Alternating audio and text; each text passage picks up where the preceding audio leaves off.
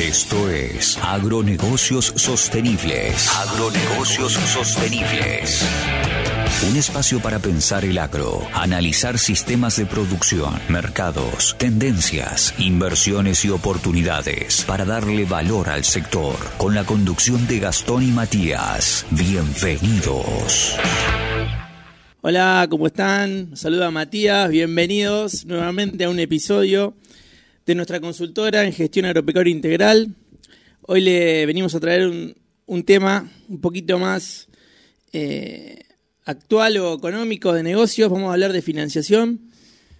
Buenas, buenas. Gastón le está hablando.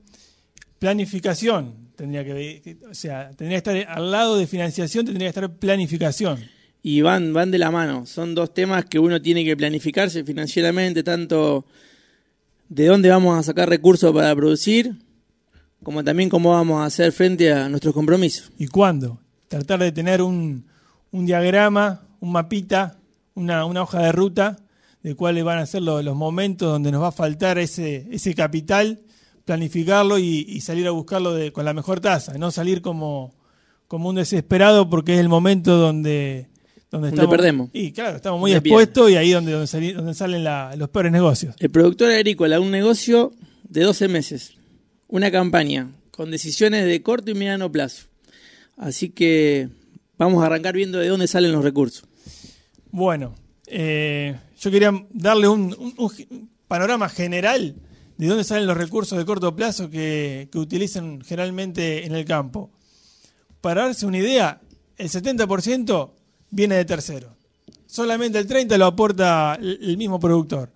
Y de ese 70%, solamente el 26% lo aporta el banco. Es decir, que el, crédito comercial ocupa tres cuartos de cada...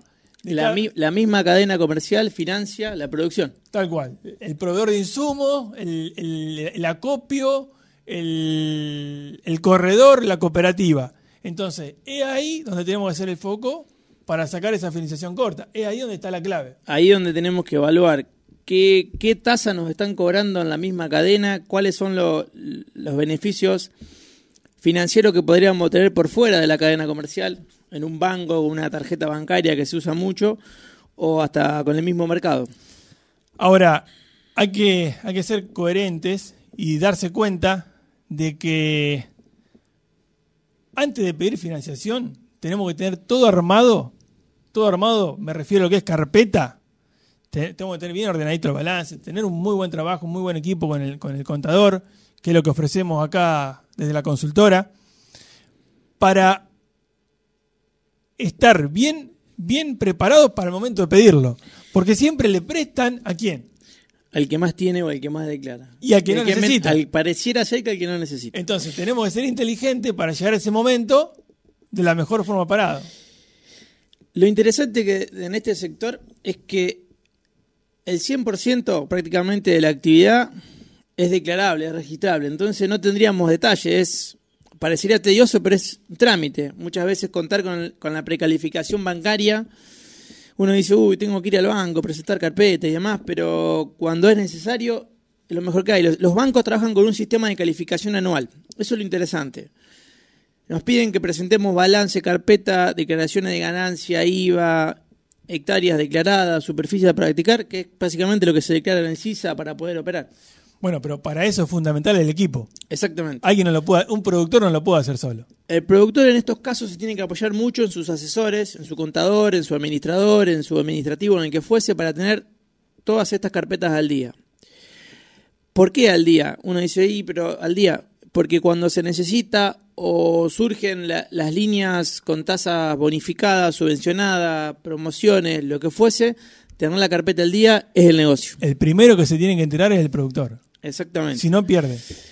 Entonces, aunque parezca un trabajo tedioso presentar, y lo, interesante es que el, banco evalúa siempre el pasado para prestarte para adelante. Entonces, tener, tener al día actualizado lo que sembré, lo que produje, mi flujo de fondo, los balances, en la carpeta bancaria resulta fundamental para poder aprovechar y hacer los negocios.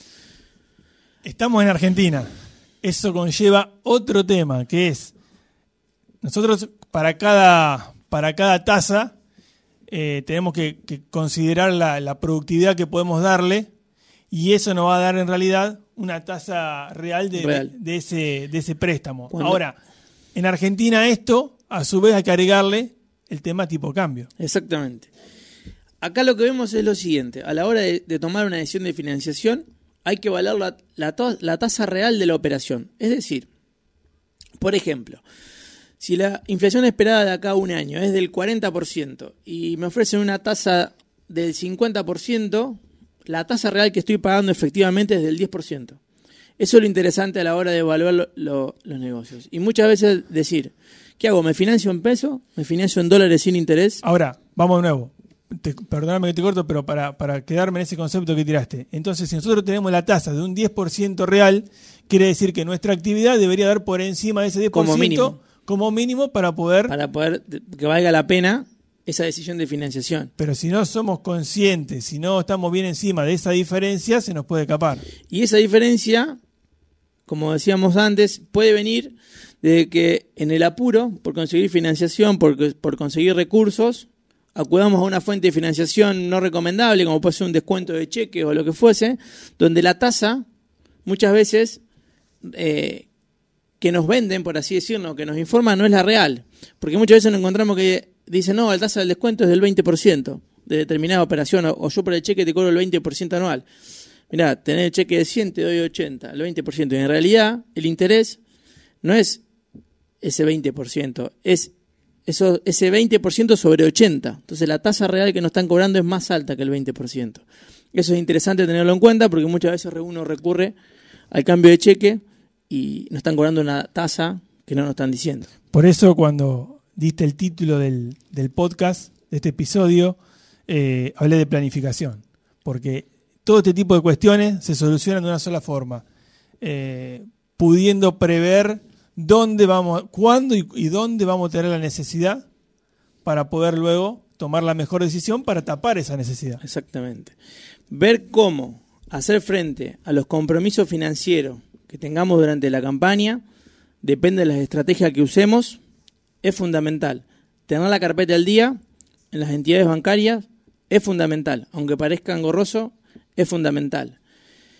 Y, un, y el tema de, de evaluar muchas veces las opciones, nos dicen uno, nos financiamos en dólares, algo interesante también en Argentina, a tasa cero pero en dólares, hay que ver cuánto va a estar el dólar, cuánto es la devaluación esperada, porque muchas veces en relación a eso nos conviene tomar una financiación en pesos, donde la tasa puede quedar por debajo de esa devaluación y nosotros nos conviene quedarnos con el dólar. Lamentablemente en este país agrega esa variable que hace que, este tipo de análisis lleve, lleve un poquito más de, trabajo. Pero bueno, para eso están, estamos nosotros, para dar una mano a poder solucionar esta, esta evaluación. Así que bueno, los invitamos a que se sumen, a que nos dejen sus consultas, a ver cuáles son sus inquietudes financieras, cómo es su planificación, qué es lo que ustedes quieren, qué les gustaría saber de la parte de financiamiento y planificación en el sector a través de nuestros canales, a través de TikTok, Spotify, YouTube. Y después otra cuestión importante, hay algunas financiaciones que son las que estuvimos mencionando y hay algunas alternativas que podemos ir desarrollándola de manera privada, que pueden ir surgiendo pero ya necesitan un proceso un poquito más avanzado y, se puede lograr, lo cual está muy bueno porque encima no afecta el crédito, el crédito bancario. Exactamente. Bueno, esperemos que le haya gustado. Que le hayamos aportado un poquito de valor, que si están interesados en alguna cuestión puntual, no dejen de contactarnos.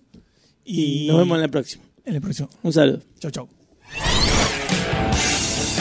Esto fue Agronegocios Sostenibles. Sumate a este espacio a través de nuestras redes. Nos vemos en una próxima emisión.